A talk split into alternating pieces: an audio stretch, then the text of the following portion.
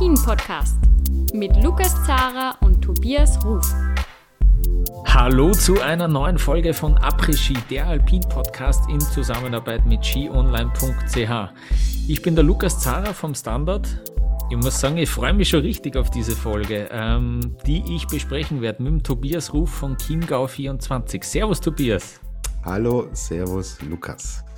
Ähm, ich weiß jetzt, was die, was die Leute alle meinen mit äh, Sölden kurbelt so auch die Wirtschaft an, ja, weil am Samstag, Tobias, war ich dann ähm, am Vormittag auf einmal ein neues Sofa kaufen und habe viel zu viel Geld ausgeben. Und äh, das hätte ich sonst nicht gemacht. Also das hat schon einen Sinn. So ein frühe, frühes Ansetzen ähm, bringt wirklich der österreichischen Wirtschaft zumindest was oder allen Ländern, wo Skisport äh, gesehen wird. Ich glaube, das äh, ist der Hintergedanke auch äh, insgeheim an diesem frühen, frühen Start. Meine Frage ist, was hast du gemacht am, am Samstag dann? Du wirst ja auch das Wochenende so geplant haben. Na, die Rosenheimer Gastronomie hat auch profitiert. Ja, von schau, schau, ja. Rennen aus Sölden. Ja, äh, war urfrustriert. Äh, das ganze Wochenende natürlich, die letzten zwei Wochen alles auf diesen Tag hingearbeitet, aber Mai, gut, war ein Tag, war ein Rennen, ist ein Samstagnachmittag, da gibt's ja sportlich noch das eine oder andere, was man sich sonst so geben kann. Dann habe ich die Vorbereitung auf den Sonntag gestartet. Ja, die mhm. ein oder andere Wut-Nachricht an dich geschickt, ja, so dass du mich auch ein bisschen bremsen musste, weil es war ja dann der Tag der drei Absagen. Nicht ah, nur ja? Mhm. Sölden wurde abgesagt, sondern dann kam um 12 Uhr auch noch die Nachricht, dass die Abfahrten am Matterhorn Johannes Knut, der hier vor zwei Folgen zu Gast war, hat es ja damals schon angedeutet. Er war skeptisch, dass da Rennen ausgetragen werden können, hat sich dann bestätigt und ja, dann war ich damit natürlich auch noch beschäftigt, aber hm. Mai, gut. Ähm, wir haben ja dann Rennen sehen können am Sonntag und Darüber wollen wir gleich sprechen. Ich glaube, Lukas, wir müssen erstmal unseren Zuhörerinnen und Zuhörern, falls die Tonqualität ein bisschen anders ist, vielleicht nicht so gut, nicht so stabil. Wir sind beide nicht zu Hause. Ich bin in Herzogenaurach. Da findet gerade die, jetzt nicht gerade, es ist jetzt 20.42 Uhr am Montagabend, da ist die Einkleidung des Deutschen Skiverbandes schon vorbei, aber die nächsten drei Tage ist hier große Wintereinkleidung für die kommende Saison. Ihr werdet gleich auch noch Auszüge hören, denn heute waren die alpinen Speedherren dran. Deswegen sitze ich hier in meinem Hotel in Erlangen vor den Toren Herzogenaurachs. Und ja, wenn wir ein bisschen anders klingen, seht's uns nach. Wir sind heute on Tour sozusagen. Lukas, bei dir geht's um eine Sportverletzung. ja, ja, das klingt dann, ja, nennen wir es einfach so, ja, genau nach einem Bänderriss äh, im Sprunggelenk. Ähm, das sind, da sind noch ein paar Nachwehen da und jetzt äh, ja, kümmere ich mich die nächsten drei Wochen sozusagen äh, ausschließlich um meine Gesundheit, äh, um die Sprunggelenke in erster Linie. Und ähm, diese Abenden, die in, in der Reha, die enden auch sehr, sehr früh. Also das Abendessen ist um 17.45 Uhr vorbei. Deswegen freue ich mich sehr, dass wir jetzt da am Abend gemeinsam noch reden können äh, und ein bisschen plaudern über den Skiweltcup. Ja, da geht unser, unser ein Sportreporter geht um 17.45 Uhr normal zum Mittagessen. Ja. ja, oder erst in die Arbeit, genau, ja, ja, äh, an, an so Fußballabenden oder so, ja, genau. Ähm, wir haben am Sonntag ein Rennen gesehen, ja, ähm, und äh, das hat uns, glaube ich, alle gefreut, dass es dann doch geklappt hat. Und naja, die erste Geschichte, äh, fangen wir, fangen wir von vorn an, die ist der Marco Odermatt, der ähm, da äh, ja irgendwie so beeindruckend gewonnen hat, weil er in diesem zweiten Durchgang doch einen ordentlichen Patzer gehabt hat. Ich habe das Ganze ohne Ton geschaut, den zweiten Durchgang, und der hat schon ordentlich gewackelt in diesem Steilhang und dann sieht man da in der Zwischenzeit danach, dass der kaum Boden verloren hat. Und dann habe ich mir schon gedacht, puh, okay, der ist, äh, der ist verdammt gut drauf, war knapp dran am Ausfall, aber hat dann doch mit über sieben, sieben Zehntel Vorsprung äh, gewonnen vor St. jetzt und dritter Platz Henrik Christoffersen. Äh, fangen wir vorne an und äh, lassen den Marco Odermatt sagen, was er zum ersten Rennen der neuen Saison äh, so denkt. Yeah, it was bumpy. It was difficult. It it was getting darker and darker. Um, yeah, very difficult second run. Uh, but happy that I stayed on my feet. Yeah, before the race today, you never know what happened during a long summer. But uh, now the confidence is already back as well from last season as well from today. So yeah, it's a perfect start into the new season. Tobias, der Marco Odermatt, der spricht von einem perfekten Saisonstart. Ja klar, ähm, der hat einen fetten Fehler drin gehabt und ist trotzdem äußerst dominant. Und es hat ja auch geheißen, der hat gar nicht so viel Riesenslalom trainiert äh, in diesem Jahr, weil er ja davon ausgegangen ist, dieser Speed-Auftakt ist schon sehr früh. Deswegen hat er gar nicht so viel äh, Riesenslalom trainiert wie vielleicht die Spezialisten. Und trotzdem äh, ja, fordert er, fordert er allen äh, davon. Das war beeindruckend, oder? Ja, also erster Lauf unter einer Minute in Sölden zu fahren. War flott eine, gesteckt auch, ja. Ja, mhm. war flott gesteckt, aber ist natürlich eine Ansage. Und zum zweiten Lauf, die Piste hat's natürlich auch nicht leichter gemacht. Also mhm. je höher die Nummern dann wurden und die, die Startreihenfolge dann wurde, äh, der Alex Schmid hat's auch ganz gut auf den Punkt gebracht. Ganz fehlerfrei kommt da eigentlich keiner runter. Weil dieser Hang extrem anspruchsvoll ist und wir sind ja nicht mitten in der Saison, wo man sagt, hey, man ist jetzt im Endeffekt auf absoluten Top-Level und man ist bei 100 Prozent und hat auch die Rennkilometer drinnen und ist, ist so richtig im Flow, sondern es ist das erste Rennen nach sehr, sehr langer Zeit. Und da darf auch dem Herrn Odermatt ein Fehler unterlaufen, aber ja, für die Konkurrenz natürlich, boah, ein Zeichen. Also ich habe es meinem Skispringen-Podcast Spätzl Gernot Clement geschrieben. Du gib dem Odermatt die große Kugel, wenn er gesund bleibt und dann äh, schauen wir uns schauen wir uns an, was sonst noch passiert. Absolute Machtdemonstration. 76 Hundertstel fährt er auf San Kran jetzt raus, 97 sind's auf Henrik Christoffersen. Ja, also ein Statement. Wuh, ich habe in meinem Artikel geschrieben, die Saison endet, wie die alte aufgehört hat. Oder man steht über allen und das ist ein perfekter Saisonauftakt. Er bringt die 100 mit und ja, deswegen, ich bin beeindruckt. Und ja. wenn er gesund bleibt, also ja, wir haben gerade auch schon drüber gesprochen, vielleicht schon jetzt nach dem ersten Rennen, vielleicht ein bisschen früh, aber wir haben es immer im, im Hinterkopf und Du erinnerst dich an meine Worte so, hm, wenn alle Speedrennen gefahren werden können. Thema Kilde zum Beispiel. Wenn Odermatt den Step in der Abfahrt nicht macht, vielleicht mal hier schwächelt, mal da schwächelt, kann man ihm gefährlich werden. Jetzt sind schon zwei ähm, Speedrennen abgesagt worden, also zwei Abfahrten von deren 14 und die sind ersatzlos gestrichen. So. Und er macht den Hunderter ja, eigentlich hat er 300 dann gefühlt gemacht, so, ähm, wenn wir es hochrechnen. Es ist ein erstes dickes Ausrufezeichen. Ich weiß selber, erstes Rennen, nicht überbewerten, aber hey, mh, hm, der Trend geht schon wieder weiter in eine klare Richtung. Ich liebe den Overreaction Monday. Äh nach dem ersten Rennen, ja, genau, genau dafür bist du äh, in diesem Podcast zuständig auch, ja, für, ja, für steile Ansagen, ja, würde ich sagen. Natürlich. Ähm, wie, man muss irgendwie, wir kommen nicht drum rum, äh, um, ein groß, um ein großes Thema, äh, das den Sonntag auch beherrscht hat, dieser dritte Platz vom Henrik Christoffersen. Ähm, ich muss sagen, ich bin persönlich sehr zufrieden mit meinem Tipp auf den Gesamtweltcup-Sieger. Ja, ähm, dritter Platz in Sölden, wo, es noch nie geil gelaufen ist für ihn. Ähm, erstes Podium in Sölden für Henrik. Genau, Christoph. erstes Podium, genau.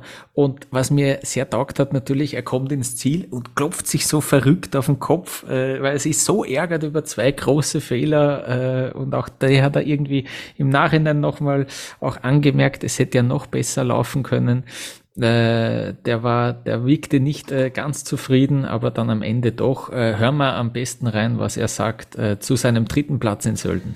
I think for sure without the two big mistakes in the second run would have looked even better, but uh, come on, we see how fast we are. Uh, this is a hill which I have never skied good at before. Been my worst hill so far in the World Cup.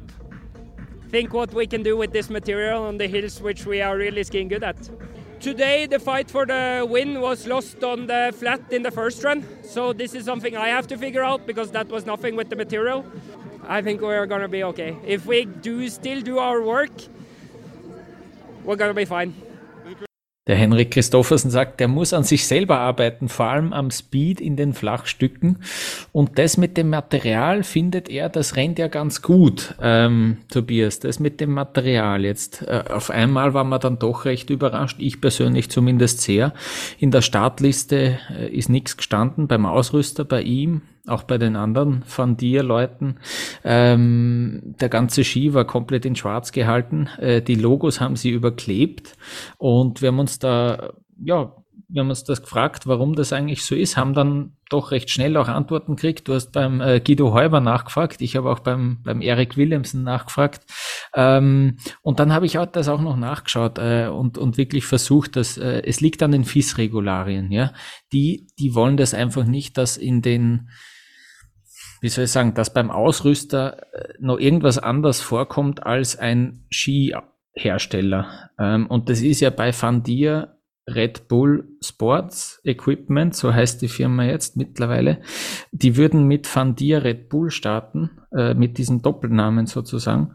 Und das will die FIS eigentlich unterbinden, ja, dass man diesen Hersteller, und so steht es auch in den Regeln, das könnt ihr auf unserem Twitter-Kanal Après-Ski Podcast ähm, nachschauen, da habe ich es äh, aufgelistet und, den, und die entsprechende Passage auch rausgestellt aus den FIS-Regeln. Äh, da steht eben drin, dass man äh, das nicht verwechseln sollte, diese Marke, mit äh, einer Marke, die etwas anderes produziert. Naja, und das ist ja irgendwie, klingt sehr, klingt sehr nach diesem äh, Passus, warum sie das jetzt einmal vorerst abgeklebt haben, dieses Fandier-Logo, das dazu auch noch einen von den zwei Red Bull äh, Stieren, den roten Stieren im Logo hat. Und ähm, deswegen sind sie da mal jetzt komplett blanko gefahren. Äh, und Tobias, dann gab es die Gerüchte, äh, vor allem jetzt auch noch am Montag, am Tag danach, habe ich es auch noch mal gelesen, in, unter anderem in der L'Equipe, äh, in der L'Equipe, ja super, ähm, dass äh, das vielleicht gar kein Fandier-Ski war, ja, dass das vielleicht ein anderer Ski war, den man schwarz übermalt hat. Dieses, das kenne ich eigentlich aus dem Tennis. Da, wenn man einen neuen Ausrüstervertrag hat, dann gibt es ein paar Spieler, die vielleicht noch mit dem alten spielen und den einfach drüber bemalen, äh, damit halt, also damit das alles vertraglich passt. Ähm, und ich habe mir dann kurz überlegt, okay, das sind so schräge Gerüchte, aber irgendwie wäre es cool, wenn man da auch was was hätten, was, äh, was dem irgendwie entgegensteht, weil das klingt so verrückt eigentlich. Ich habe dann gefragt beim Magnus Walch, der war ja äh, vor ein paar Wochen bei uns zu Gast, weil er Skitester ist und er hat uns damals er äh, erzählt, wie das Ganze mit dem Materialtesten funktioniert. Naja, und der Magnus Walch, der war in Sölden, der hat, äh, der hat das sozusagen auch gesehen. Äh, ich habe ihn nämlich gefragt, kann das wirklich sein, dass Serviceleute von anderen Firmen so im Vorbeigehen die Skier da am Boden liegen sehen von Van Dier und sich dann denken, hey, der schaut ja aus wie ein bla bla bla. Äh, Atomic, Stöckli, Rossignol, denkt euch alle Skimarken, die es gibt. Der schaut ja genauso aus wie der Ski, den ich da gerade präpariere. Kann man das wirklich so schnell darstellen?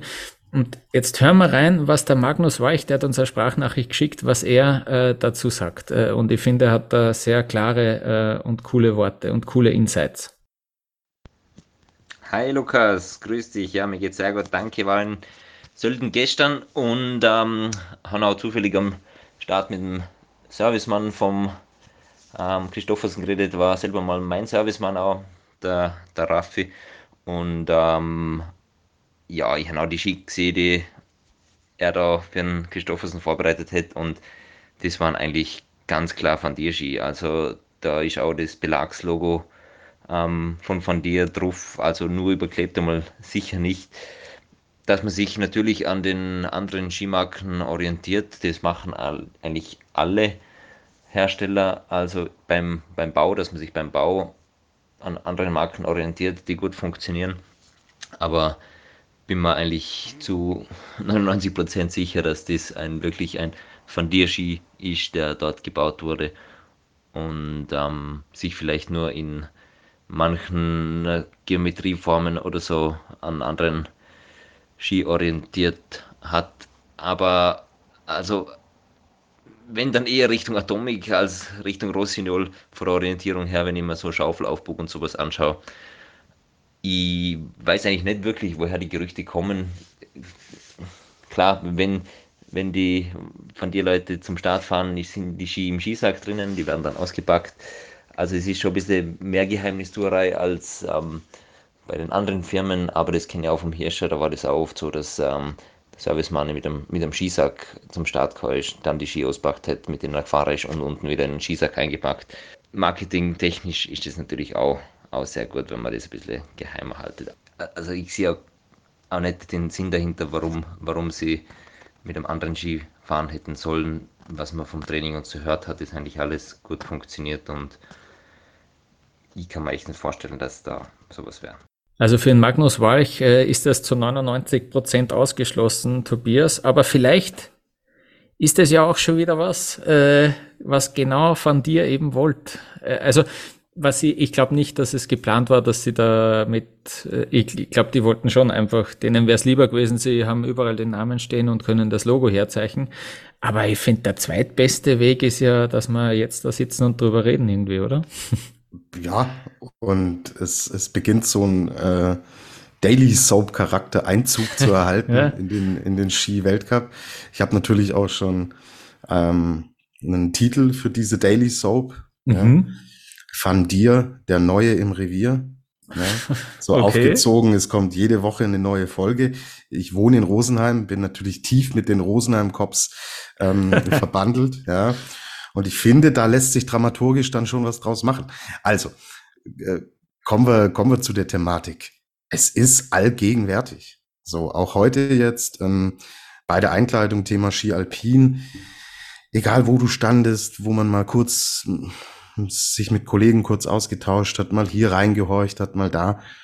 Van dir hat man ständig gehört. Das ist einfach omnipräsent und das war am äh, Sonntag natürlich, alle Augen richten sich da auf dieses besondere Projekt und ja, es das heißt ja so schön, lieber schlechte Presse als gar keine Presse. Und ja, sie haben es geschafft, und sind in aller Munde auch am Tag danach noch.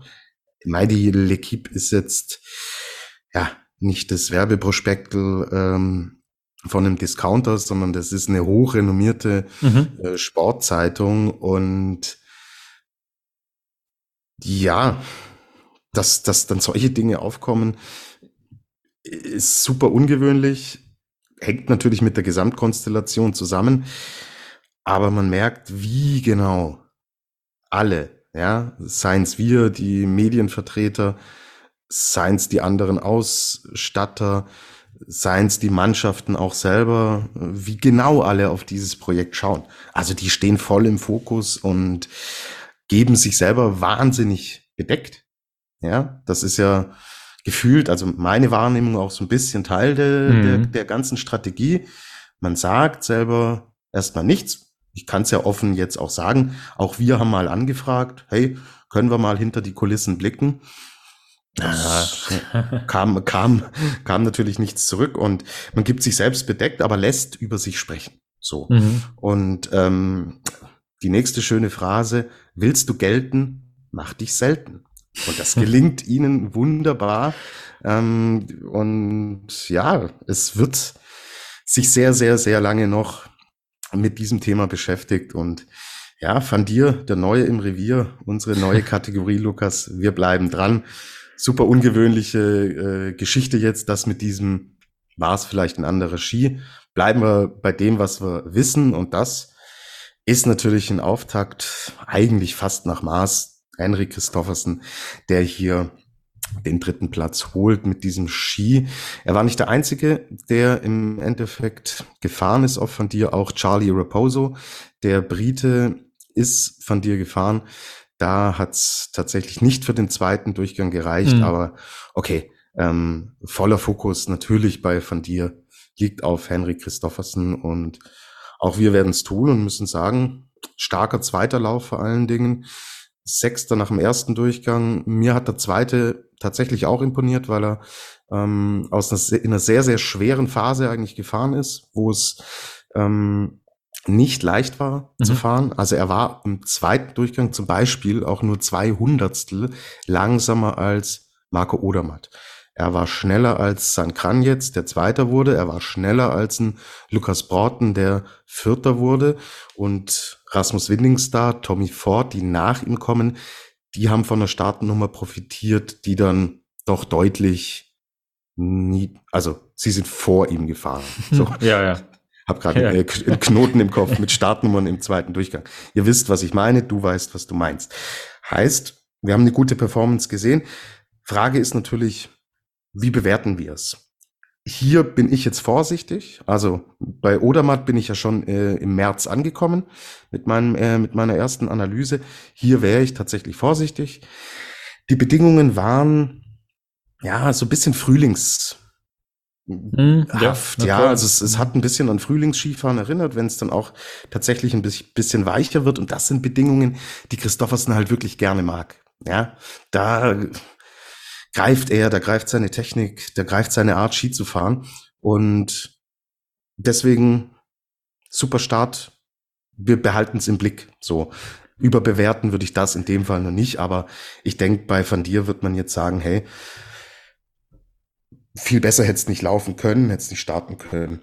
Was ich tatsächlich äh, bisschen eigenartig fand, dass er, äh, ich war Vorberichte im ORF drauf und dann äh, der Hans Knaus, der hat die Piste halt wie immer besichtigt und hat uns gezeigt, wo ist was und so. Der hat gesagt, oh, ich fahre jetzt mal da links rüber. Da steht der Christophers mit dem Pferdel Hirscher. So.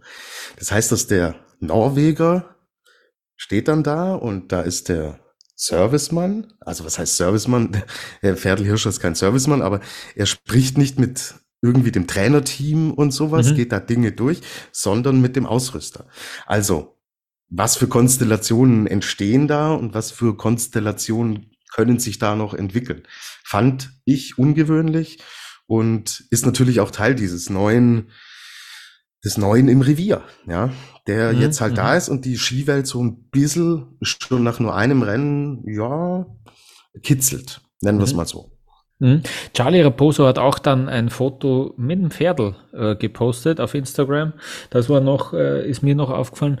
Äh, eben diese, diese Sache mit, dass sie, dass sie im Skisack sozusagen äh, ankommen und das auch dann noch ein bisschen, alle schauen natürlich drauf und dann merken sie, aha, was verstecken die denn da? Ja, das ist schon, das gehört einfach dazu. Das äh, finde ich einen coolen Insight auch vor allem. Und was ich noch gesehen habe auf Instagram, dass die, dass Van Dir da äh, sozusagen einen Fanshuttle angeboten hat, ja, dass du draufkommst zum, zum Zielhang, äh, haben sie da, glaube ich, drei Autos gehabt mit voller Van Dir, äh, ja, Beflockung sozusagen, äh, und haben da sozusagen auch noch Fantaxi gespielt. Ähm, auch da eben so ein bisschen finde ich eigentlich eh die Red Bull-Schiene, nicht? So auffallen und so ein bisschen exklusiv, aber irgendwas Cooles machen, irgendwas, ähm, ja, irgendwie auffallen, dass du unter die Leute kommst äh, mit, mit so Kleinigkeiten. Ähm, ja.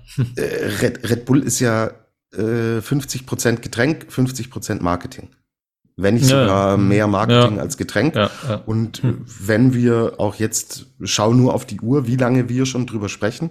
Und ich bin mir sicher, auch ihr da draußen wollt äh, über Fandir Dinge hören, dann schaut auch ihr auf die Uhr. So. Und damit ist diese Geschichte Marketing halt wieder voll aufgegangen. Wir mhm. reden drüber, ihr wollt es hören und ja, das, so funktioniert Marketing. Mhm. Ja. Ähm, damit aber jetzt äh, endlich ein Schlussstrich drunter. Äh, die, ähm, ich reise es jetzt an mich, die Österreicher, die haben nicht für die, für die äh, ja, Geschichten gesorgt dort, muss man sagen. Die Schlagzeilen gehören anderen.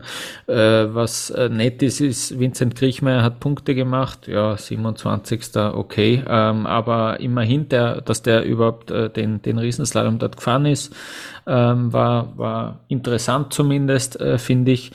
Manuel Feller verhaut den zweiten, der hat dann gesagt, für den zweiten Durchgang muss ich mich fast schämen.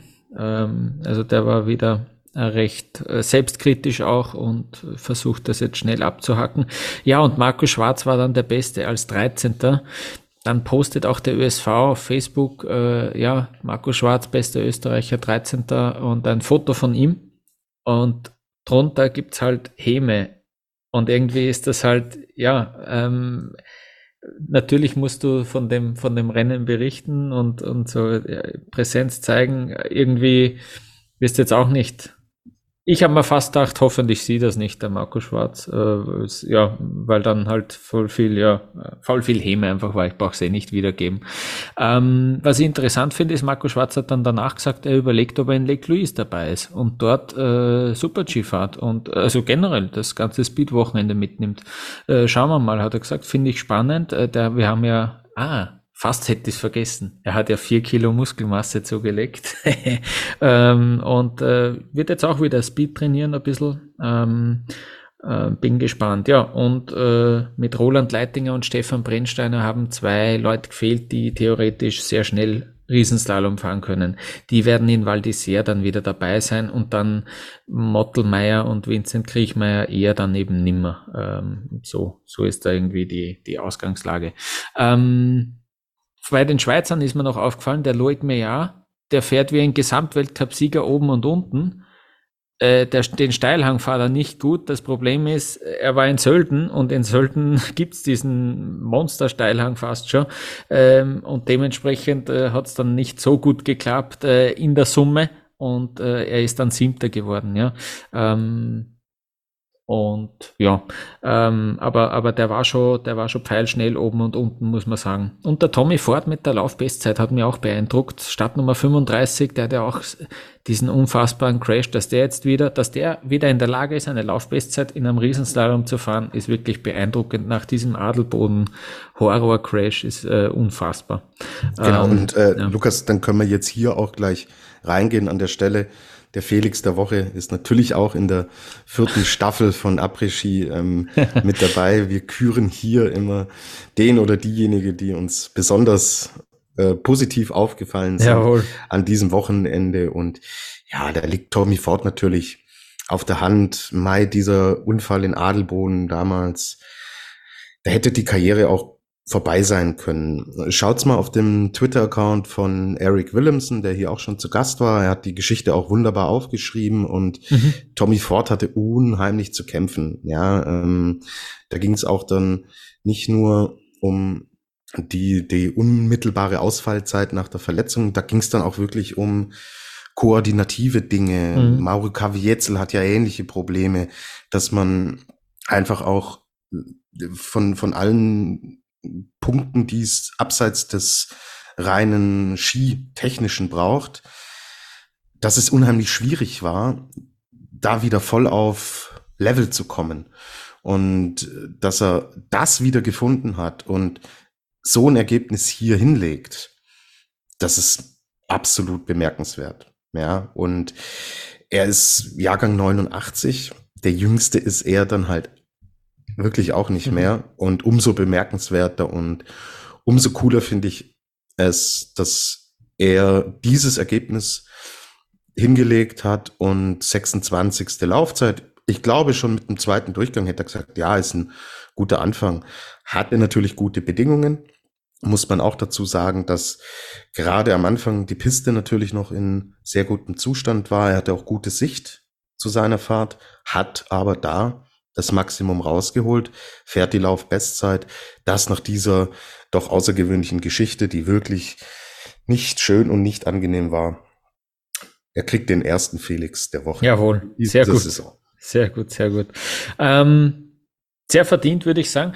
Ähm, mir ist nur aufgefallen, auf Platz 20 der Panther, erschreckend eigentlich, gell? Zweiter Durchgang, also von 8 dann auf 20 zurückgefallen. Pff äh, ich habe wirklich wieder mehr erwartet. Der war ja irgendwie auch äh, so vielleicht Top 3 für Gesamtweltcup, ja, Kandidaten und mm, ja, sehr früh in der Saison, aber ja, sehr erschreckend fast. Oder? Ist halt leider ernüchternd. So, und wenn es so gleich wieder losgeht, ich hatte den Panther nicht auf dem Zettel, hätte aber schon gedacht auch, dass er gerade mit der Startnummer 1 wo die Piste noch völlig für ihn gemacht war. Ja. Dass er da auch im Endeffekt mehr vorlegen kann im ersten Durchgang.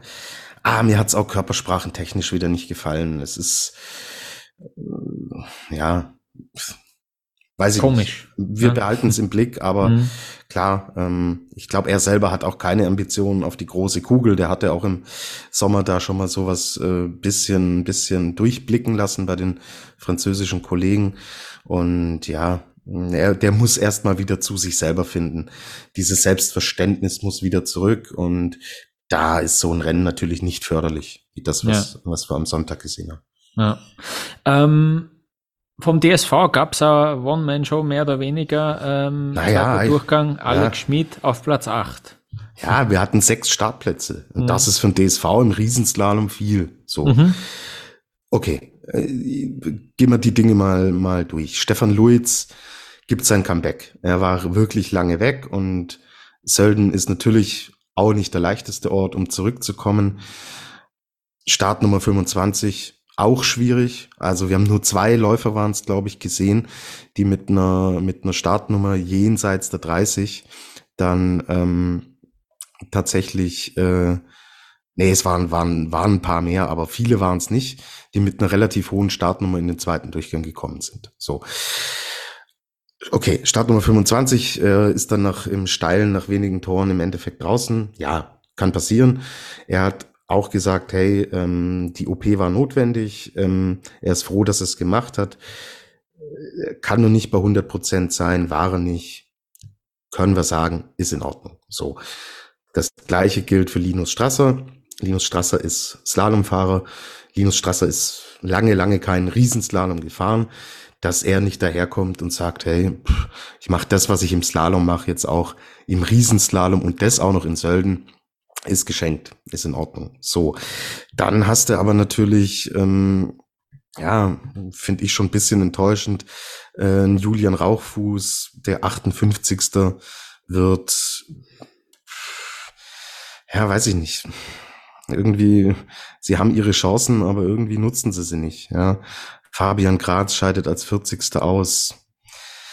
Ja, Mai, 40. ist halt auch nicht 31. Da kann man jetzt auch nicht davon sprechen, dass hier irgendwelche welche Dinge knapp sind und man da Pech hatte, was weiß ich, Anton Grammel auch nicht im, im zweiten Lauf. Wenn du mit sechs Leuten reingehst und nur einer in den zweiten Durchgang kommt, mhm. ja, weiß ich nicht, kann ich, kann ich in Summe nicht zufrieden sein. Mhm. Mit wem ich aber zufrieden bin, ist Alexander Schmid. Der hat im Endeffekt genau die Tendenz aus der letzten Saison auch jetzt wieder fortgesetzt. Der ist unser stärkster Riesenslalomfahrer und er kommt endlich rein in diesen Bereich, diese Konstanz zu finden und sie abzurufen. Die Zahlen sprechen eine eindeutige Sprache. Zehnte Zeit im ersten Lauf, elfte Zeit im zweiten Durchgang viel konstanter kannst du es im Endeffekt nicht mhm. fahren. Vor allen Dingen, weil auch für ihn die Bedingungen natürlich nicht die einfachsten waren. So, er hat die Startnummer 12, da hat es schon angefangen, schwieriger zu werden im ersten Lauf. Hat er super gemeistert, sehr konzentriert, sehr gut gemacht, kommt da als Zehnter dann ins Ziel. Und im zweiten Durchgang war auch er in so einer, in so einer Gruppe dann drinnen, wo es mit der Sicht ein bisschen schwierig war. Also es waren nicht die leichtesten Verhältnisse für ihn. Und dafür hat das wirklich gut gemacht, hat im zweiten Lauf unten sogar recht viel liegen lassen. Er war in der letzten Zwischenzeit sogar noch vorne. Unten ist ihm dann ein bisschen die Power ausgegangen. Und da war im Endeffekt sogar die Top 5 für ihn drinnen. Sei es drum, es ist der achte Platz. Es ist ein guter Auftakt für ihn. Er ist ins Ziel gekommen, bei ihm auch immer wichtig. Und ja, erstes Rennen. Die inter, äh, interne äh, WM-Norm ist ja auch so ein mhm, Lieb. Lieblingsgebiet von mir, ja, des deutschen Skiverbandes. Die hat er auch geknackt. Einmal Top 8, zweimal Top 15. Gut, er war zufrieden, hat selber auch gesagt, hab's ja vorhin schon erwähnt, ganz fehlerfrei kommt man hier nicht runter. Hat er gut gemeistert, stimmt mich zuversichtlich auf den nächsten Riesenslalom. Und der ist ja erst Mitte Dezember. Juhu. Also. Und ich habe gelesen, dass er auch im äh, Slalom antreten will, dass er zumindest in dieser Saison äh, probieren will, sozusagen äh, ja, jeden Slalom auch mitzunehmen. Ja. Genau, es war ja die ursprüngliche Idee von ihm, auf Riesenslalom zu gehen und auf Parallel, weil er ist ein extrem starker ah, ja. Parallelfahrer. Mhm. Aber nachdem sich die Parallelgeschichte jetzt erledigt hat, mehr oder weniger, muss er natürlich auch schauen, wo bleibe ich denn? So und ähm, nur Riesenslalom zu fahren, ja, dafür ist er mit, mit 28 auch noch zu jung und ist zu gut und ist zu ehrgeizig und hey, Riesenslalom, Slalom, die finden am selben Ort statt. Und warum nicht versuchen, da im Endeffekt so ein zweites Standbein neben dem Riesenslalom aufzubauen? Glaube, dass Riesenslalom die Nummer eins bleiben wird, aber völlig in Ordnung. Er ist kein schlechter Slalomfahrer. Deswegen mhm. Ist es nur gut, dass es versucht und mein, die Gesundheit gibt's jetzt auch her. Ja, wir saßen schon hier und haben mit seinem pfeiferschen Drüsenfieber und diesen wirklich äh, schweren Rückschlägen oft im Sommer gesprochen, dass man da auch dosierter dann fährt, ist völlig legitim, aber er ist jetzt fit, er ist gesund und warum sollte er es nicht versuchen? Ja, sehr gut. Ähm, in Sölden waren 14.500 ZuschauerInnen, das zweitgrößte Publikum überhaupt, äh, seitdem es die Rennen dort gibt in Sölden.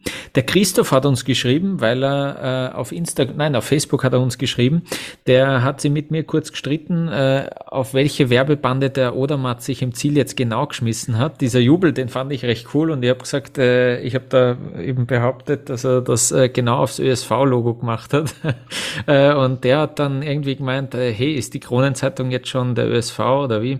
Äh, ist das ein Synonym äh, sozusagen? Nein, nein, äh, man, man hat es nicht so wirklich gut gesehen. Aber der Christoph, der hat auch äh, uns geschrieben, äh, weil, äh, dass er dort war und dass, die, dass die Stimmung richtig, richtig cool war.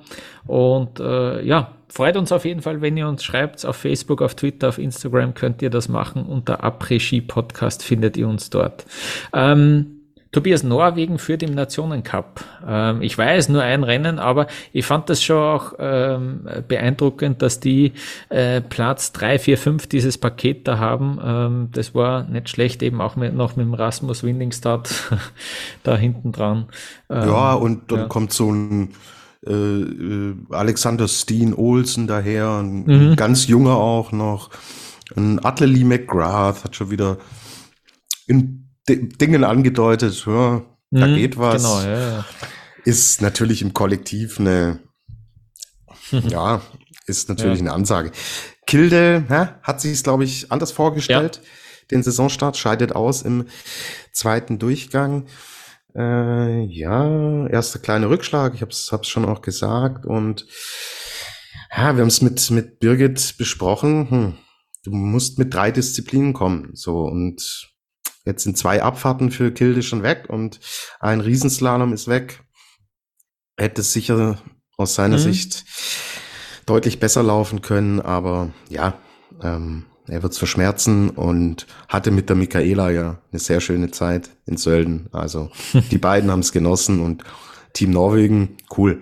Können wir uns wirklich darauf freuen, was da kommt. Ich mag natürlich auch die einerseits die Altersstruktur und auch so ein bisschen die charakterliche Zusammensetzung. Ja, ja. Also das ist ja wirklich wie wenn du ähm, ans Buffet gehst, da hast du alles mit dabei, was du willst. So. Ja. Und für mich persönlich hat's gefreut, dass ich im Live-Ticker unter großem Zeitdruck und Stress, den man in einem Live-Ticker immer hat, mal wieder live Christian Nestwold Augen schreiben durfte und natürlich dreimal falsch geschrieben habe. Ah, Aber gut. Jedes Jahr das gleiche, Lukas. Äh, das wird noch. Äh, ich, ich glaube an dich. Wir müssen Danke. natürlich über diese, ähm, über diese Übertragung, TV-Übertragung jetzt noch ah, äh, reden, Lukas, weil jetzt. Äh, die Lukas Zara Show. Die, die Söldenrennen sind natürlich auch immer so, äh, ja, die, der erste der erste Test, äh, was sie sich so überlegt haben über den Sommer. Äh, die Drohne haben wir gesehen, äh, und zwar recht häufig. Ähm, cool, weil man einfach sieht, wie schnell es dahin geht auch, oder äh, weil es noch eine neue Perspektive auch bringt. Der OF zeigt ja dann auch immer noch diese Gegenhangkamera, wo sie von ganz weit weg äh, draufschauen. Und ich finde cool, dass sie eine Drohne haben, wo sie von ganz nah draufschauen und äh, von hinten das verfolgen. Das schaut spektakulär aus und da kommt das richtig rüber, finde ich. Mhm. Ja, ich fand es auch nicht schlecht. Also, Passt, ja, muss, ja. Man, muss eh nicht, man muss eh nicht mehr sagen. Lu, Lu, Lukas in dem Bereich TV-Übertragungen, Grafiken, ja, du weißt, mein visuelles Auge, das existiert mehr oder weniger nicht. Und ich würde mir da nie anmaßen, in einem Ges Gespräch, gerade mit dir, da auch nur Expertise vorzutäuschen. So. Mhm, okay. Wenn es dir gefallen hat, Lukas, dann muss es gut gewesen sein. Sehr gut. Was mir noch aufgefallen ist an den Inserts, ähm, es gab dann mal so ein, eine Liste Next at Start, äh, was ich ganz praktisch finde, weil dann, wenn es schon so im ersten Durchgang mal so jetzt die ersten zwei Startgruppen da, da weg sind, die ersten 15 unten sind, äh, dann will ich schon noch sehen, okay, kommt da jetzt, wann kommt da noch irgendwer spannender, sage ich jetzt einmal, oder noch weiter hinten, ohne dass äh, ähm, respektlos zu meinen natürlich. Ähm, aber es ist trotzdem, finde ich, ein guter, guter Hinweis. Ähm, diese Karte vom Hang bei den Sektorzeiten, das ist cool, das äh, schaut jetzt noch, äh, noch äh, ja, besser aus. Bei Söldern ist es halt schwierig. Da geht es einmal ein bisschen nach rechts und dann nach unten. Und das ist halt der Hang. Nicht? Ich frage mich, ob es äh, andere Streckenprofile gibt, wo das dann, vor allem im Riesenslalom, wo das dann äh, spektakulärer ist äh, als rüber und runter. Ähm, ja, aber irgendwie waren es mir dann fast zu viele Zahlen. Ich, ich habe mich gar nicht so überall ausgekannt, weil dann ist, äh, dann steht da, dass der Odermatt jetzt 700 aufgeholt hat in dem Sektor, aber insgesamt hat er 18 Vorsprung oder und dann ist schon wieder weg. Also irgendwie ist es gar nicht so intuitiv gewesen da ist halt, finde ich, nach wie vor die Formel 1 am allerbesten, was so Inserts betrifft, äh, irgendwie, da, da hat all, wobei die sehr viele Fehler haben in dieser Saison, finde ich, bei der Formel 1. Aber ähm, irgendwie war das vielleicht fast ein bisschen zu viel des Guten. Ähm, mhm. wir ja. haben, wir, wir haben ja zwischendurch sogar Lob. Da ist, äh, ah, ja, ich, ich bin das ja ist jetzt dein Part, ja? Das ist mein Part, weil ich natürlich immer im Live-Timing parallel bin zur TV-Übertragung und zu meinen Programmen, über denen ich unsere Kanäle bespiele. Und das Live-Timing haben sie verändert. Hat mir gut gefallen. Schön übersichtlich, gut strukturiert, mit Sektorenzeiten besser aufgearbeitet, besser sichtbar gemacht. War ich sehr zufrieden, bis dann der zweite Durchgang kam und die Zeitabstände und ich dann am Ende mit Taschenrechner da saß, um selber für meine Ergebnisliste da auch wirklich schlüssige Zahlen auszuarbeiten, weil da hat ja überhaupt nichts zusammengepasst. Ich habe es dir geschickt, Lukas, und ja, also es war so circa Odermatt erster mit plus drei und zweiter minus zwei äh, der Kran jetzt und äh, äh, was was soll, was soll das sein? Irgendwie es war dann irgendwie haben sie dann glaube ich den zweiten Durchgang mit einfließen lassen, aber es hat vorne und hinten keinen Sinn ergeben. Also ähm, Boah. Ja. Ich meine, Aber ich, ich sitze jetzt hier in meiner ehemaligen Universitätsstadt, also da kann ich zur Fakultät für Mathematik gehen, vielleicht hilft man mir da weiter oder für Statistik. Aber das war zu hoch für mich. Deswegen, da lobe ich, da lobe ich mal die FIS ja, und stimmt. Im ersten Durchgang war es zu euphorisch und dann wieder nichts. Aber ja, immerhin ja. die zwei Spalten, die relevant sind, äh, passen. Da steht Odermatt auf Platz eins, Granitz auf Platz zwei, Christoffersen auf Platz drei. Naja, immerhin das. ähm, gut.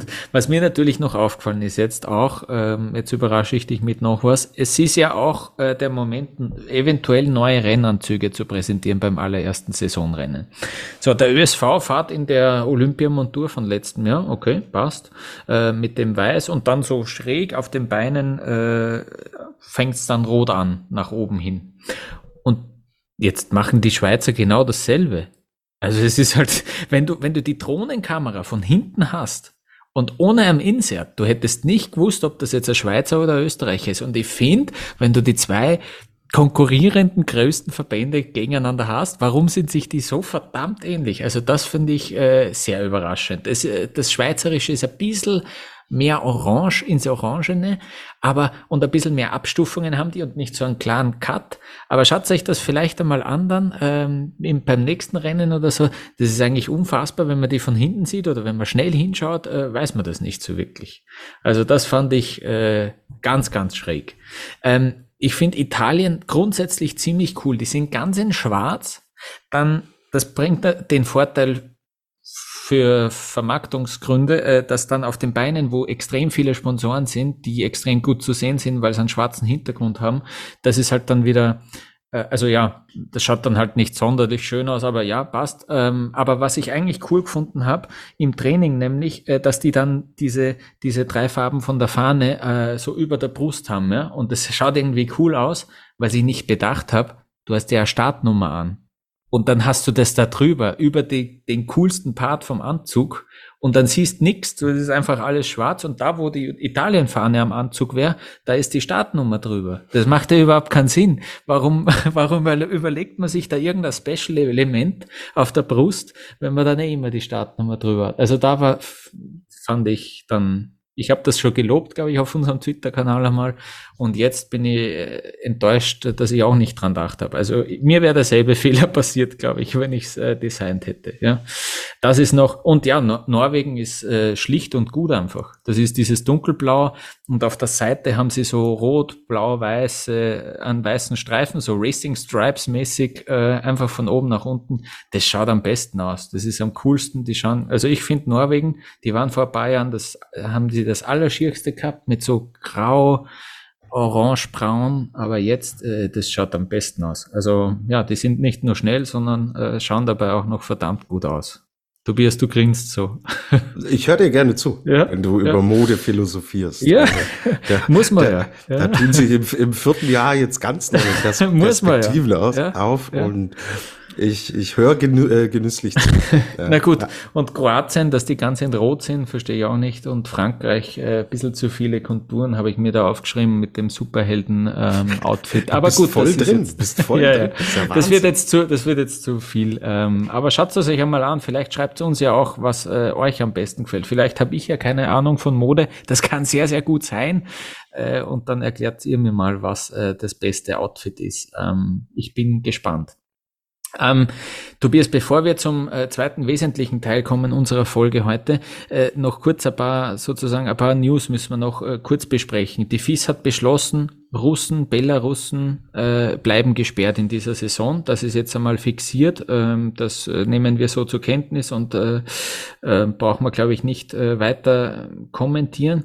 Ähm, die FIS generell, irgendwie ist dann schon noch deutlich rauskommen an diesem Wochenende. Der ÖSV hat irgendwie klar gemacht, mit dem Elias kann man wirklich nicht gut. Ähm, die Kommunikation ist sehr schwer. Äh, der Elias schlägt irgendwie Tatsachen auf den Tisch so sinngemäß, ja. Also irgendwie das nochmal bestätigt, was wir da auch äh, in den letzten Monaten so gehört haben. Ähm, und ich fand das Elias-Interview in der NZZ äh, recht spannend. Das habe ich auch geteilt bei uns auf Twitter. Ähm, da bestätigt er nochmal, dass China extrem wichtig ist für Ski Alpin. Er findet, dass diese Winterspiele, diese asiatischen Winterspiele in Saudi-Arabien sehr super sind, wenn es äh, eben äh, klimaneutral wird, so wie die Saudis sagen das ist halt, ähm, ja, er malt sich einfach seine Welt. Ja, ähm, spannend. Aber ja, natürlich, ja, irgendwie so, hey, wir müssen ja neue Länder unterstützen, wenn die was probieren wollen. Und wenn die sagen, dass das klimaneutral ist, ja, dann ist das doch super. Ähm, cool. Ja, je, ähm. je, je mehr ich darüber höre und erfahre und spreche, ah, umso unguter wird mein Gefühl. Ja. Ähm, wir können ja tatsächlich auch den Podcast von den Kollegen von ähm, vom NDR Sport Insight verlinken. Mhm. Wenn ihr unseren äh, Podcast mit Johannes Knut gehört habt, dann wird das für euch alles nichts Neues sein. Da geht's aber in manchen Bereichen schon noch mal ein bisschen tiefer rein ins Detail. Und boah, hm, ich war da mit meinem Hund spazieren und höre da rein und denke mir so, puh, hm, mhm. das gefällt mir alles nicht. Mhm. Und ähm, können wir ja in, den, in die Shownotes packen. Mhm. Wer da wirklich tiefer reingehen will, kann sich das nochmal anhören. Da geht's auch gezielt dann um so Dinge wie diese asiatischen Winterspiele in Saudi-Arabien, in einer Stadt, die es noch gar nicht gibt. So. Und ähm, boah, ja, die eigene Welt da, das hast du, hast du schon, schon gut und richtig ja. formuliert und äh, auch diese Head-Strukturen, wo wir uns nicht ganz sicher waren, werden da schon auch noch klarer im Endeffekt aufgedröselt, dass er de facto ja noch voll in Charge ist und eigentlich der CEO ist. So, und dass da ein Interessenskonflikt bestehen muss, ja. Und dass er den Skisport natürlich, mit dem er dann sein Geld verdient, äh, auf Teufel komm raus in neue Märkte bringen will ist dann ja natürlich auch keine Überraschung. Und mei, wir machen unseren Job jetzt nicht erst seit gestern und was man da an Verbänden und an dubiosen Gestalten, die diese Verbände anführen, äh, hören, lesen und lernen musste in den letzten Jahren, Jahrzehnten. Irgendwie verspüre ich genau diese, diese Dinge, wenn ich, wenn ich hm. das, das konsumiere, was, was über diesen Mann geschrieben wird. Und es gefällt mir überhaupt nicht und bin da tatsächlich schon ein bisschen in Sorge, dass der alpine Skisport, ja, unter der Führung nicht in eine Richtung abdriften wird, die ich mir vorstellen würde. Mhm. Ähm, es gibt so viele schlechte Nachrichten äh, auf der ganzen Welt permanent irgendwie. Äh, ich erwähne jetzt einen Pluspunkt der Johann Elias, der leugnet den Klimawandel nicht und das ist ja auch äh, mal für einen FIS-Präsidenten ähm, nicht verkehrt. Super, das war auch nicht immer so. Äh, immerhin in dem Punkt äh, ist er sich. Na gut, aber leider, ach Gott, weil dieses ganze Kompensieren dann, äh, ja. ja. na gut. ich pflanze Bäume, ja. die aber erst in 30 genau. Jahren das CO2 rausfiltern können. Na, das ist jetzt äh, verballern. Wir, wir roden Bäume nicht, nicht ja. und dann haben wir was auf der Hamseite. So ist nämlich die Rechnung äh, aller. Hört's bei den Kollegen rein, da wird es genau aufgedröselt. Stimmt, ja. Mhm. Da ist Ko Kopfschütteln angesagt. Ja. Ähm, und jetzt noch, wir haben es schon erwähnt, nochmal ganz kurz. Diese Speedrennen, diese zwei äh, Rennen, äh, schon morgen, vielleicht, wenn ihr das hört, ist vielleicht schon wieder neu, weil dann am Dienstag, glaube ich, sollte schon die Schneekontrolle für die Frauenabfahrten sein. Wir nehmen am Montagabend auf. Ähm, Jedenfalls sind die Männerabfahrten äh, abgesagt. Was machen wir draus jetzt? Also irgendwie, ähm, was das äh, irgendwie schon bemerkenswert war noch, ist, dass der äh, Markus Waldner sich dann dorthin setzt, der, der Renndirektor bei den Männern in Sölden und sagt, hey, wir haben da irgendwie bei der Planung äh, verschissen. Also ja, so, so eins zu eins hat er es nicht gesagt, aber er hat das schon er hätte schon auch äh, diplomatischer sagen können, aber wenn man den Kerl kennt, weiß man eh, dass der selten diplomatisch antwortet. Ähm, ja, ich glaube schon, dass die das checken und ähm, sich das überlegen, aber ich glaube trotzdem, dass wir nächstes Jahr, 24. Oktober, wieder über die ersten Rennen schon geredet haben werden. Daran ja. müssen sie sich jetzt messen lassen, mhm. weil erstmal sage ich gut, gute Aussage. Ja. Mai, mhm. klar, äh, auch wir stehen ja Veränderungen nicht, also wir sind ja offen für Veränderungen, dass man den Sport auch irgendwie weiterentwickelt und dass man neue Dinge probiert. Aber dann macht's mit Hirn und mit Logik. Und wenn man dann sagt, okay, war nicht gut, war nicht clever,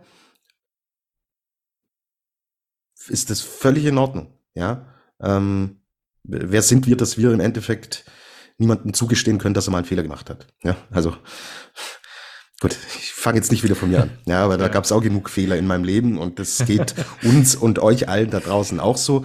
Wenn man damit gut, offen und vor allen Dingen konstruktiv umgeht, völlig in Ordnung, dann kann man dieses Kapitel meiner Meinung äh, nach auch wirklich gerne einpacken, in die Schublade legen und sagen, gut, holen wir nicht mehr raus denken wir darüber nach, das doch zu machen, aber zu einem anderen Zeitpunkt.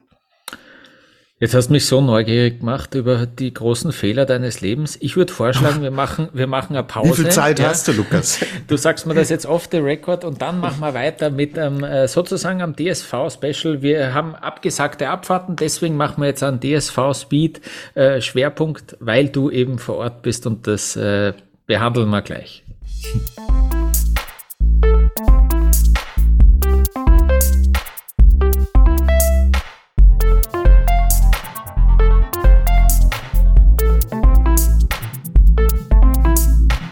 Wir machen weiter. Der Tobias ist in Herzogenaurach, heißt's, gell? Ja, richtig. Ähm, und äh, dort findet die DSV-Einkleidung statt. Ähm, und heute, äh, Montag, äh, Aufnahmetag, waren die äh, Speed-Männer des DSV da, die Alpinen.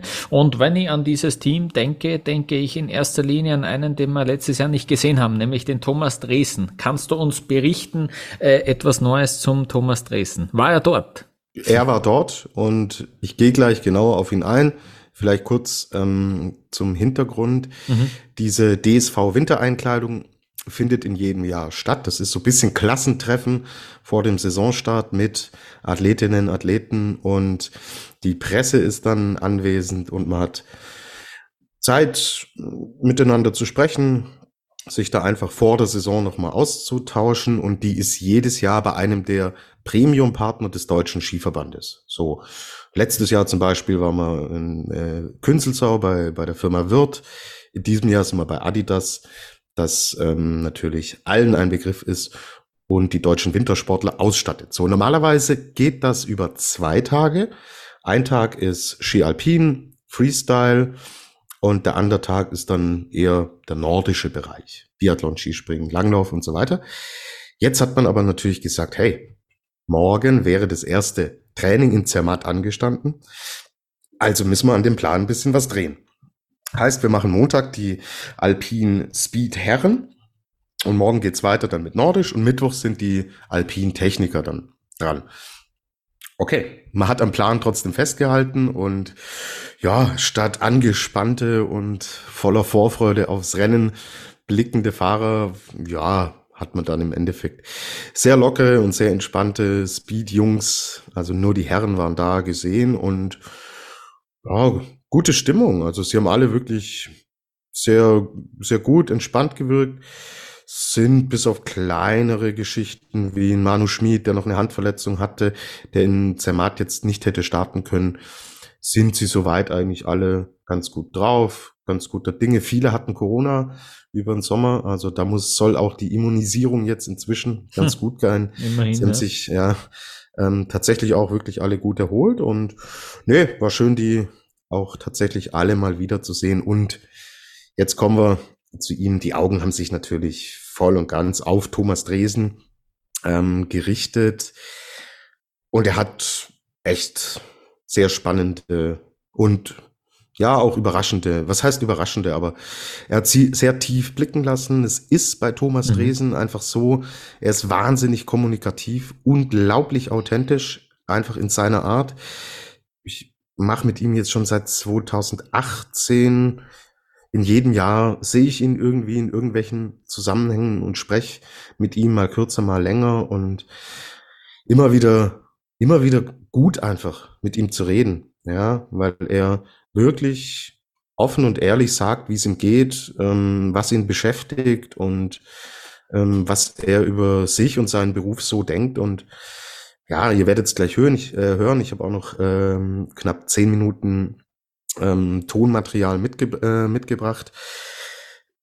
Das waren heute schon, ja, schon wirklich Aussagen, die ja mir ein bisschen nah, also was heißt nah gegangen, aber die mich schon auch beschäftigt haben. Ja, ähm, kommen wir vielleicht erstmal zum Positiven.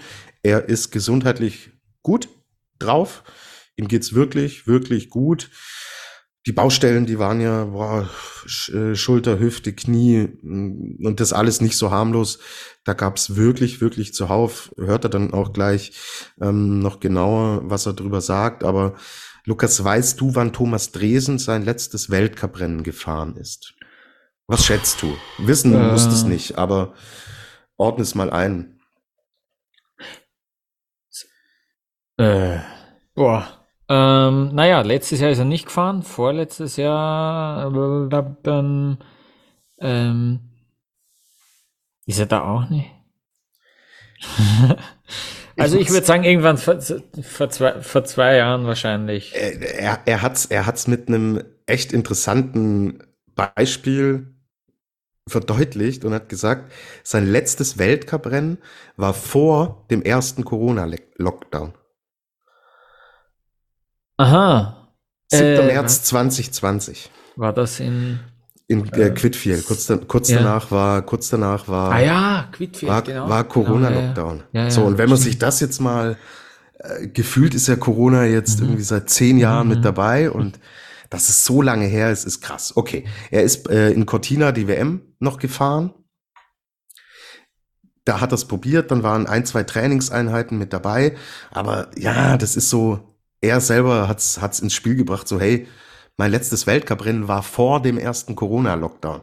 Und da kommt man dann schon ganz schnell so in, boah, äh, krass, wie lange ist das eigentlich her? So, und ähm, dann hat er so berichtet, wie, wie es ihm ergangen ist, was das alles tatsächlich mit ihm gemacht hat. Und das sind tiefe Einblicke. Er spricht sehr offen über mentale Probleme, die er hatte, über leicht äh, depressive Phasen, die er tatsächlich in dieser Zeit auch hatte, dass er selbst am Anfang davon gar nichts gemerkt hat, ja, sondern dass die Leute von außen, wie es ja wirklich auch oft so ist, merken so, hey, du, du bist anders, irgendwas stimmt nicht. So, und er dann anfängt, das Ganze mit sich selber auch auszumachen und lassen wir ihn dann, dann gleich zu Wort kommen. Er da wirklich sehr schön beschreibt, wie, wie er darauf reagiert hat. Dann nächster bemerkenswerter Punkt, das Sponsoring mit Red Bull ist beendet. Und mhm. er hat sich explizit, hört er auch gleich bei seinen Partnern bedankt, die ihn in dieser schweren Zeit wirklich immer unterstützt haben. Red Bull gehört da nicht dazu. Die Geschichte ist beendet.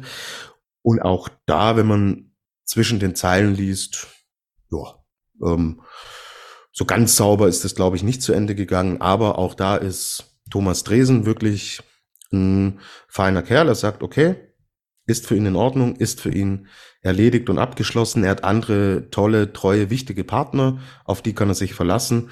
Und der Blick geht jetzt nicht zurück, der geht in die Zukunft. Und die Ansage des Tages aus sportlicher Sicht ist, ich möchte dahin zurück, wo ich hergekommen bin. Und das war die absolute Weltspitze im Speed-Bereich, natürlich vor allen Dingen in der Abfahrt. Und er hatte sich mega gefreut auf Zermatt und ähm, ja, hm. hat gesagt, gut, jetzt muss ich noch bisschen äh, gedulden und dann auch ein klassischer Dresen. Das erste Rennen wird er jetzt in Lake Louise bestreiten. Nach seiner ersten schweren Verletzung hat er sein Comeback mhm. in Lake Louise gefahren, hat's gewonnen und dann hat ein, ein Kollege vom Bayerischen Rundfunk, was glaube ich, hat ihn gefragt, ja, äh, was, was liegt dir an Lake Louise? Warum magst du die Strecke so gern? Und dann kommt ein typischer Dresen, ja, weil ich da schon mal gewonnen habe. Verzeih, bis bald, macht's es gut miteinander. Und dann ist er gegangen, alle haben gelacht und alle waren wirklich sehr erleichtert und sehr froh. Ja, ihn so zu sehen, wieder ihn so zuversichtlich zu sehen, weil heute vor einem Jahr war eben jene Einkleidung bei Wirt bei in Künzelsau und da war dann klar, dass Dresen nicht mitfahren wird in die mhm. USA. Sagte auch gleich nochmal, hat ihn sehr beschäftigt, hat ihn sehr mitgenommen und ähm, wir hatten ja damals das Gefühl so, puh, scheiße, jetzt ist die nächste Saison, wo gar nichts geht, die olympische Saison. Und ihn dann heute im Endeffekt so zu sehen, so reflektiert, so zuversichtlich und so fit und gesund, gibt man ein gutes Gefühl. So, Jetzt habe ich, glaube ich, schon länger geredet, als es der Thomas gleich tun wird, aber wollen wir euch nicht vorenthalten. Seht's nach ähm, diese Medientermine, das ist wie eine Mixed Zone, also da stehen dann mehrere Journalisten, halten ihr Smartphone, ihr Mikro rein. Die Tonquali ist nicht die allerbeste, aber ihr werdet Thomas hören und verstehen und hört gut zu. Das ist wirklich interessant, was er zu erzählen hat. Also, wie gesagt, nach den ersten äh, Ski-B-Versuche da in Sölden äh, haben wir dann eine ganz normale quasi Vorbereitung, die wir normal im Sommer machen, haben wir halt im Winter gemacht. Ähm, also ich bin, wir haben das ganz behutsam aufgebaut, erst einmal frei fahren. Ich glaube, ich bin vor die ersten Stangen, Stangentrainings, was ich gemacht habe, bin ich sicher zehn Tage nur frei gefahren. Und da haben wir das halt ganz behutsam aufgebaut. Von Schule fahren, also klassische Skischulrutschen bis hin zu geschnittene Schwünge ähm, hat sich das halt einfach nach und nach aufgebaut. Und ja, dann äh, sind wir eigentlich bis ins Frühjahr dann, im April, sind wir noch, sind wir noch Ski gefahren. Und ja, es hat alles super funktioniert, das Knie hat alles super mitgespielt. Von dem her, na, glaube ich, vom Fahrerischen her, glaube ich, war es auch schon wieder ganz ansehnlich. Also, sagen wir mal so, die Zeiten haben schon passt. Ähm, ich habe dann sogar kurzzeitig einmal überlegt, ähm, ob ich in Quidfelder nochmal am Start gehe. Aber das wäre dann auch gleich wieder so eine Hauruck-Aktion gewesen. Deswegen haben wir gesagt, na, wir, wir geben uns jetzt weiterhin die Zeit. Äh, haben dann super trainiert noch, wie gesagt, im Frühjahr hinaus. Und dann über den Sommer, ja, sagen wir mal so, das ganz normale Kondi-Programm, was ich dann eigentlich letztes Jahr gegen Ende vom Sommer gemacht habe, das habe ich auch heuer im Sommer wieder gemacht, weil ich glaube, die Kontinuität war für mich einfach extrem wichtig und auch für, mein, für meinen Körper, dass wir halt nicht zu viele neue Reize immer reinbringen, sondern einfach das, wo wir wissen, das funktioniert, äh, das haben wir weiterhin so durchgezogen. Und immer wenn dann Leute glauben, naja, jetzt macht er immer nur das Gleiche, mhm. das hat nichts damit zu tun, dass, dass, dass wir nicht kreativ wären oder dass uns nichts anderes einfallen tat. Wir haben schon viele Sachen gemacht im Vorhinein, aber wir haben halt einfach letzten Endes jetzt drauf, sind wir draufgekommen, dass das Programm, was wir jetzt haben, Konditrainingsmäßig und auch beim Skifahren nebenher, was das Konditraining angeht, da haben wir ja auch was, ähm, dass das einfach funktioniert und dass wir müssen uns halt, es muss halt immer die Waage halten zwischen Reiz setzen, was das Konditionelle angeht, aber nicht zu viel, dass sich der Körper auch noch die Skibelastung noch verarbeiten kann. Ja, und dann äh, die ersten Skitage in Zermatt heuer, die waren auch einwandfrei. Also da hat es eigentlich nichts gegeben. Also das Gestell hat es alles super vertragen und in Chile war war auch super. Also ich weiß jetzt nicht, ich kann jetzt im Moment zum Glück nichts Negatives sagen, weil der Körper hat super mitgespielt. Ähm, natürlich hat es hier und da mal wo zwickt. Ähm, in der Hüfte, mal im Knie, mal in der Schulter. Aber mei, das, das ist ja so und ja, sagen wir mal so, wenn, äh, wenn man verletzt, wenn jeder, der mal eine Verletzung gehabt hat, wird das verstehen. Also da, da wachst halt dann einfach hier und da mal in der Früh auf und denkst, boah, was ist jetzt eigentlich passiert? Jetzt als ob ich gestern, ob es mich wieder geschmissen hat. Und dann ist einmal aufstehen, einmal ins Bad frisch machen und dann geht schon wieder. Ja, das, das ist der Körper, der, der, der, der speichert ja vieles ab.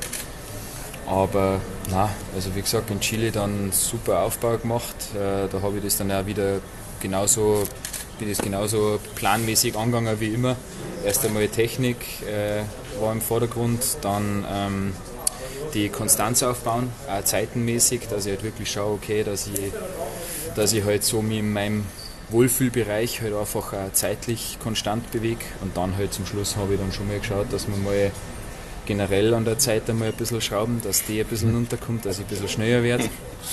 Und ja, das hat auch super funktioniert. Also ich war dann auch, glaube ich, zeitenmäßig ganz gut dabei überall das, das hat, hat mir sehr positiv gestimmt, weil es halt auch konstant war. Das ist für mich immer ganz wichtig, dass ich auch äh, nachhaltig, also langfristig auch schnell bin, weil ich es bringt mir nichts, wenn ich jetzt halt, bei den fünf Trainings live, die ich mache, äh, einmal schnell bin und die anderen viermal irgendwo mal dumm kriege, mhm. weil ich muss ja im Rennen dann auch am Tag X einfach abliefern können.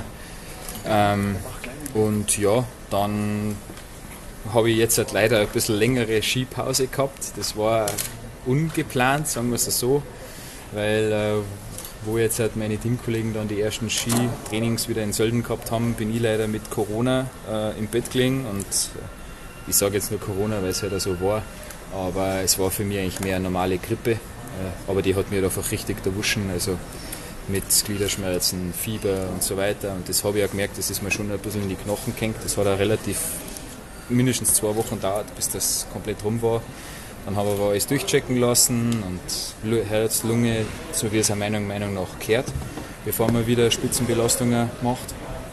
Und ja, dann letzte Woche Sölden, äh, super trainiert, als wie wenn ich die Woche davor erst wieder auf Schnee gewesen war. Der Speed war auch da und von dem her hätte ich mich eigentlich brutal gefreut, wenn man jetzt die Woche das erste oder ich das erste Rennen mal wieder gehabt hätte. Aber der Petrus hat halt gesagt, nein, hat zu wenig geschneit. Ähm, aber das ist ja so, wie es ist. Wir sind Freiluftsportler, wir sind, glaube ich, geübt darin, dass wir äh, Situationen akzeptieren, so wie sie sind. Und ja, jetzt heißt es Fokus nach vorn. Äh, nochmal da äh, gehen wir jetzt die nächsten paar Tage nochmal nach Sölden zum Trainieren und dann Amerika und dann hoffentlich in Lake Louise dann das erste Rennen. Wir haben. Wir haben äh, vorhin mal nachgeguckt, der letzte Weltcup äh, war zwei, vor zweieinhalb Jahren, dazwischen WM natürlich. Mhm. Aber kannst du uns mal ein bisschen mitnehmen, wie, wie schwierig das vielleicht auch mental nach den Verletzungen war? Ich habe letztens auf Instagram, hast du glaube ich gesagt, das waren so Art Psychologiestunden, die du hattest. Ja. Hast du dir irgendwie auch von außen Hilfe geholt? Hat, haben einfach die Gespräche mit Family und Umfeld geholfen? Was hast du da gemacht? Äh, sowohl als auch. Also wenn man sich das einmal vor, also überlegt, mein letztes Weltcup-Renner war vor dem ersten Lockdown. So lange ist das schon her. Äh, es ist schon brutal lang. Und ähm, von dem her war das für mich, mei, sagen wir mal so, die erste Geschichte da mit der Hüfte, ja, sagen wir mal so, auf das war ich ein bisschen vorbereitet, weil ich habe gewusst, die Hüfte früher oder später wird die einfach einmal ein Thema und werde die wahrscheinlich mal operieren müssen. Von dem her, das war jetzt an sich nicht so schlimm. Äh, aber dann nach der WM oder beziehungsweise vor der WM hat sich das Knie schon wieder gezeigt, dass das dann vor allen Dingen auch in dem Ausmaß so schlimm, so schlecht wieder verletzt war, mit dem habe ich nicht gerechnet und das hat mich dann schon getroffen. Ähm, ich habe dann aber schon das relativ schnell dann wieder, äh, wie sagt man, professionell einfach gesehen und den Fokus nach vorn gekriegt. Das ist mir auch ganz gut gelungen, aber der, der richtige Tiefschlag war eigentlich dann letztes Jahr genau, genau vor einem Jahr eigentlich, äh, wo meine Teamkollegen dann alle nach Amerika geflogen sind und ich bis dahin erstens noch gar nicht auf Schnee war und zweitens noch gar nicht gewusst habe, wann geht es wieder auf Schnee. Und äh, da bin ich dann schon auch mental ein bisschen in ein Loch reingefallen, das gebe ich auch zu und da habe ich dann auch mental auch Probleme gehabt, das, das, das sage ich auch.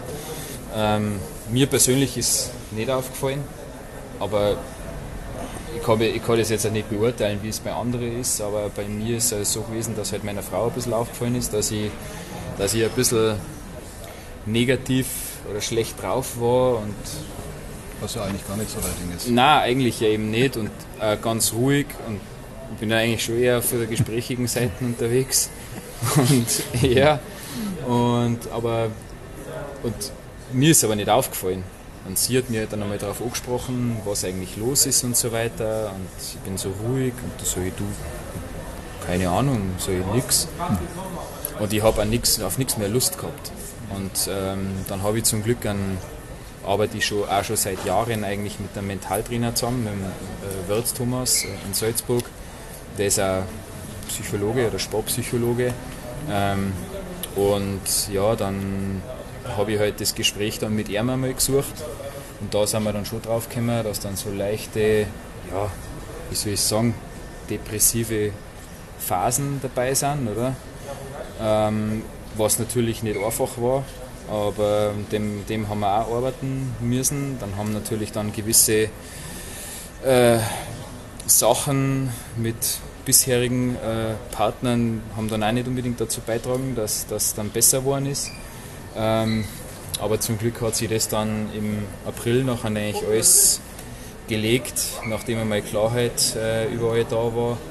Und äh, von dem her bin ich auch froh, dass ich die Unterstützung nachher jetzt halt, äh, privat sowie von meinen jetzigen Partnern auch habe, äh, die mich da in der Sache dann immer unterstützt haben. Und äh, ist nicht selbstverständlich, aber ich, ich sage auch ganz klar, ich, für mich war das Neuland, weil ich eigentlich mit sowas bis jetzt halt noch nie Probleme gehabt habe.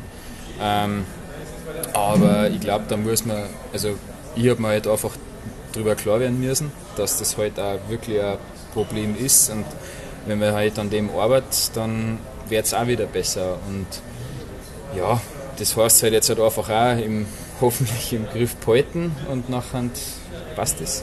Welche Partner? Muss ich fragen.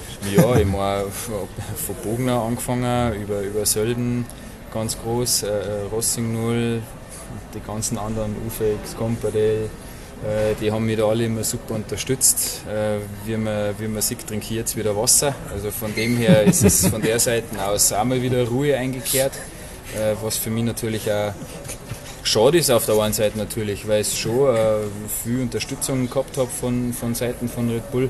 Aber wenn halt da nur Unruhe eingebracht wird, äh, habe ich halt dann einfach auch mal einen Schlussstrich äh, ziehen müssen. Äh, sehe von einer Seite auch, was für mich auch okay ist und von dem her, da geht jetzt jeder seine Wege und das passt da. Also sind die da so knallhart oder äh, und sagen, was jetzt verletzt ist, dann bringst du uns nichts mehr, wenn man so will? Was jetzt da die genauen Intentionen waren, warum sie nicht mehr weitermachen haben wollten, das kann ich nicht sagen, das weiß ich nicht, das wissen nur sie selber, da müsst ihr sie fragen. Das war der Thomas Dresen bei der DSV-Einkleidung. Äh, danke, dass du uns das mitgebracht hast. Äh, sehr cool. Ähm, und was hast du jetzt sozusagen auch noch vom, vom restlichen Team mitbekommen, äh, gehört? Äh, was gibt es da zu berichten? Mhm. Mm, Andreas Sander hat über seine letzte Saison gesprochen. War ja auch so ein Rätsel. Wir hatten ja ganz am Anfang ähm, den Super G in Beaver Creek war es, glaube ich, wo er ähm, eigentlich schon auf dem Podest war und Broderick ja. Thompson dann mit Startnummer 5784 kam mhm. und ihn runtergeschubst hat. Ähm, und danach ging's ging's nicht gut und ging's ging's nicht weiter. Ja, er kam ja aus einer wirklich starken Vorsaison mit der Silbermedaille bei der WM und er hat auch gesagt, ja, äh, er hat sich einfach gesundheitlich auch nicht so wohl gefühlt. Und das sind dann ja die Dinge irgendwie zusammengekommen. Es hat im Gesamtpaket einfach nicht nicht gestimmt und ähm, er hat auch sehr klar gewirkt und hat gesagt, dass man Dinge aufgearbeitet hat und die Trainings jetzt sehr gut verlaufen sind und er doch recht zuversichtlich jetzt in die neue Saison geht und ja, trotz, dass er nicht mehr der Jüngste ist, auch sagt, ja, das war auch ein bisschen Lehrgeld und dass man da auch ein bisschen mehr auf den Körper hört und das Ganze ähm, jetzt ein bisschen anders angeht und hat sehr gut geklungen. Also da bin ich schon wirklich sehr gespannt, weil wenn wir über Thomas Dresen sprechen, sprechen wir natürlich über die Abfahrt. So. Und im Super G ist Andreas Sander, wenn er wieder richtig in Form kommt, schon einer, den, den ich wieder perspektivisch Richtung Top 15, Richtung Top 10 auf jeden Fall sehe. Ja, Romit Baumann, auch gut, macht einen ganz stabilen Eindruck, hat gesagt, du, er fühlt sich super. Ähm, es hat dann irgendwann auch einer so ein bisschen durch die Blume gefragt, so Karriereende und so. Hat er gesagt, na, will er momentan nichts von wissen, geht ihm gut, macht ihm total Spaß im Training auch. Er trainiert viel mit Peppi Ferstl, mit Dominik Schweiger, die wohnen ja in einer ähnlichen Richtung, Chiemgau, Berchtesgaden. Also die haben sich da ein bisschen zusammengeschlossen und auch der sagt ja, ähm, dass die letzte Saison sicher phasenweise nicht so einfach auch für ihn war, aber dass man auch hier in verschiedensten Bereichen Ansatzpunkte findet. Da geht's um technische Dinge, um materielle Dinge, da geht's um Trainingssteuerung und so weiter.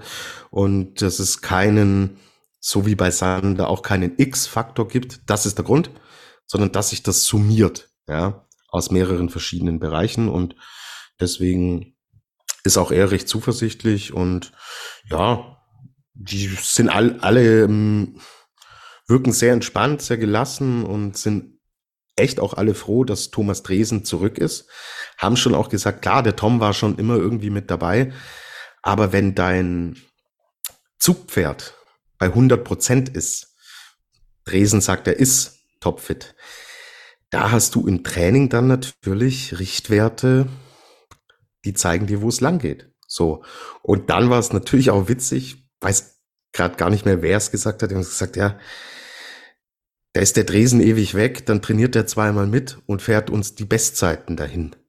Und dann äh, merken wir alle mal so, hey, okay, da müssen wir hin, wenn wir uns weiterentwickeln wollen.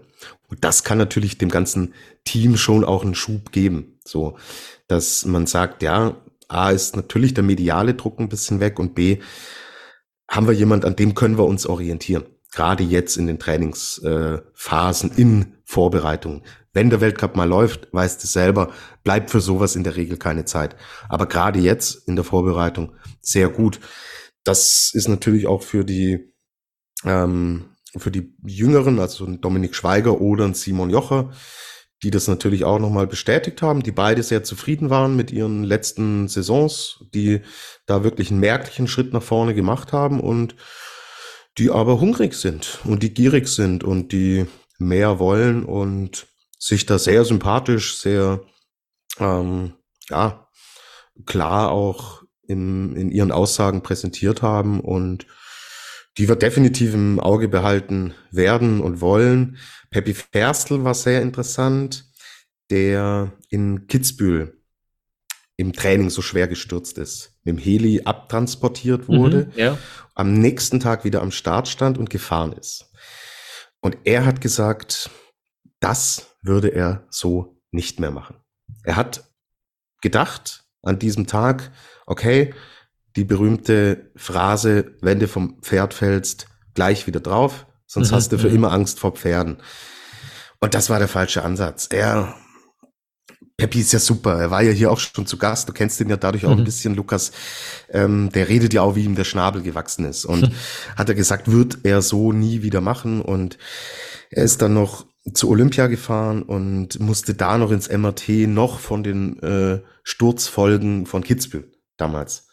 Und das war mhm. einige Zeit später. Also äh, das heißt, das hat ihn komplett verfolgt. Er hatte aber auch gesagt, hey, es ist Olympia, in, er ist vielleicht auch seine letzten Olympischen Spiele, ähm, wollte er unbedingt mitnehmen, aber auch er hat dann drüber gesprochen, dass es mit ihm auch psychisch was gemacht hat und auch er sich da Unterstützung geholt hat von außen und, ähm, und diese Dinge einfach aufarbeitet und jetzt im Nachhinein auch sagt, würde er so nicht mehr machen und ansonsten hat er auch gesagt, hey, er war mit seinem ersten Saisonteil eigentlich recht zufrieden. Ähm, und dass es viele, viele Abschnitte gab, in denen er zeitenmäßig voll dabei war. Leider auch Abschnitte, in denen es dann überhaupt nicht gepasst hat, aber es stimmt ihn auch ganz zuversichtlich und er sagt, hey, ähm, geht, geht gerade im Bereich äh, Super G will er natürlich noch einen weiteren Schritt nach vorne machen, aber alles in allem kann er auf der letzten Saison aufbauen und deswegen gute Stimmung im deutschen Speed-Team, hm. allenthalben und ja, freuen wir uns drauf. Also klar, ich bin einerseits ganz froh, dass Matterhorn nicht stattfindet, damit man auch ein Zeichen mal von der größten Macht im alpinen Skisport, nämlich unserem Klima, da ein Zeichen bekommt, hey, Freunde, übertreibt's nicht, ja. Mhm. Andererseits hätte ich jetzt auch natürlich mit den Eindrücken von heute gefüttert schon gerne gesehen, aber gedulden wir uns.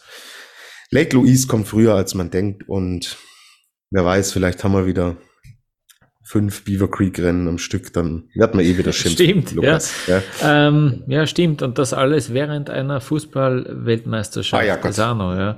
Ähm, ja, gut, äh, das, das Klima sozusagen äh, will es nicht, äh, die Bedingungen lassen es nicht zu. Wir setzen trotzdem hier im Podcast unsere eigenen Themen sozusagen. Cool, dass du ähm, das mitgebracht hast. Ich habe schon erwähnt, es wird schon am Dienstag spannend, da soll die Schneekontrolle für diese Frauenabfahrten in Zermatt ähm, erfolgen. Wir sind gespannt, was da rauskommt. Ähm, ja. Und wenn alles nach Plan läuft, melden wir uns auch nächste Woche. Also es sind jetzt mhm. keine Rennen am Wochenende, aber es ist was in Planung, was auch sehr spannend ist, was ein bisschen ja. was anderes ist. Können wir euch noch nicht versprechen, weil es noch nicht aufgenommen ist. Wenn es nicht klappt, seht es uns nach, dann werden wir uns bei Zeiten wieder melden. Aber ich bin sehr zuversichtlich, dass da nächste Woche was in den Podcast-Feed kommt. Genau, sehr gut. Ähm, und dann hätten wir eben äh, am 1. November-Wochenende sozusagen äh, dann diese Abfahrten und danach würde Lech Zürs anstehen, ja. Stand jetzt, äh, Odermatt hat gesagt, er ist nicht dort dabei, Feller hat auch abgesagt, äh, Odermatt und Feller, also irgendwie die zwei äh, spektakulärsten Technikerin, äh, Techniker aus, äh, aus Schweiz und Österreich. Ähm, ja, cool. Ähm, das werden wir uns dann äh, alles anschauen, wenn es soweit ist. Äh, danke fürs Zuhören bis äh, an dieser Stelle. Äh, danke vielmals. Auch äh, in dieser Woche haben uns wieder Leute geschrieben auf Social Media. Ähm, wir freuen uns sehr, dass wir jetzt äh, auf Twitter in den letzten ein, zwei Wochen nochmal ordentlich mehr Follower auch bekommen haben. Auch auf Instagram ist das der Fall. danke vielmals für euer Interesse und ja, wird uns freuen, wenn ihr das Ganze weiter erzählt, wenn ihr Freunde habt, denen das vielleicht auch äh, gefallen könntet, äh, könnte und, äh, und wenn ihr uns dann auch entsprechend abonnieren könntet, würde, es, würde, würde uns das auf jeden Fall sehr freuen. Vielen Dank fürs Zuhören. Wir melden uns ziemlich sicher nächste Woche wieder. Bis dahin. Servus.